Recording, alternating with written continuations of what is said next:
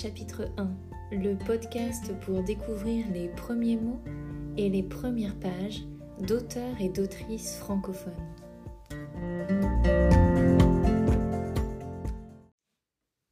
Le dernier jour d'un condamné de Victor Hugo, publié en 1829. Chapitre 1 Condamné à mort. Voilà cinq semaines que j'habite avec cette pensée toujours seul avec elle, toujours glacé de sa présence, toujours courbé sous son poids. Autrefois, car il me semble qu'il y a plutôt des années que des semaines, j'étais un homme comme un autre homme. Chaque jour, chaque heure, chaque minute avait son idée. Mon esprit, jeune et riche, était plein de fantaisie. Il s'amusait à me les dérouler les unes après les autres, sans ordre et sans fin, brodant d'inépuisables arabesques cette rude et mince étoffe de la vie.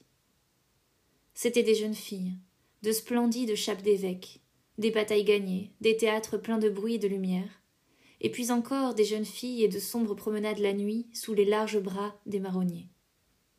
C'était toujours fait dans mon imagination. Je pouvais penser à ce que je voulais, j'étais libre. Maintenant je suis captif. Mon corps est offert, dans un cachot. Mon esprit est en prison dans une idée. Une horrible, une sanglante, une implacable idée. Je n'ai plus qu'une pensée, qu'une conviction, qu'une certitude. Condamnée à mort. Quoi que je fasse, elle est toujours là, cette pensée infernale, comme un spectre de plomb à mes côtés, seule et jalouse, chassant toute distraction, face à face avec moi misérable, et me secouant de ses deux mains de glace quand je veux détourner la tête ou fermer les yeux. Elle se glisse sous toutes les formes où mon esprit voudrait la fuir, se mêle comme un refrain horrible à toutes les paroles qu'on m'adresse, se colle avec moi aux grilles hideuses de mon cachot, m'obsède éveillé, épie mon sommeil convulsif, et reparaît dans mes rêves sous la forme d'un couteau. Je viens de m'éveiller en sursaut, poursuivi par elle et me disant Ah, ce n'est qu'un rêve.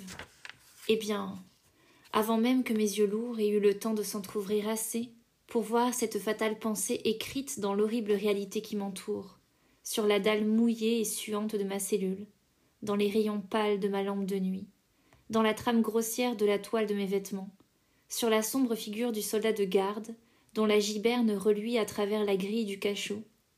Il me semble que déjà une voix a murmuré à mon oreille Condamné à mort.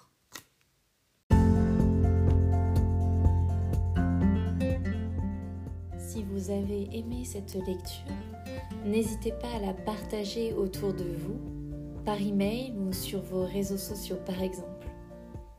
Vous pouvez aussi me donner votre avis ou des idées de lecture en commentaire. J'y répondrai avec plaisir. À bientôt!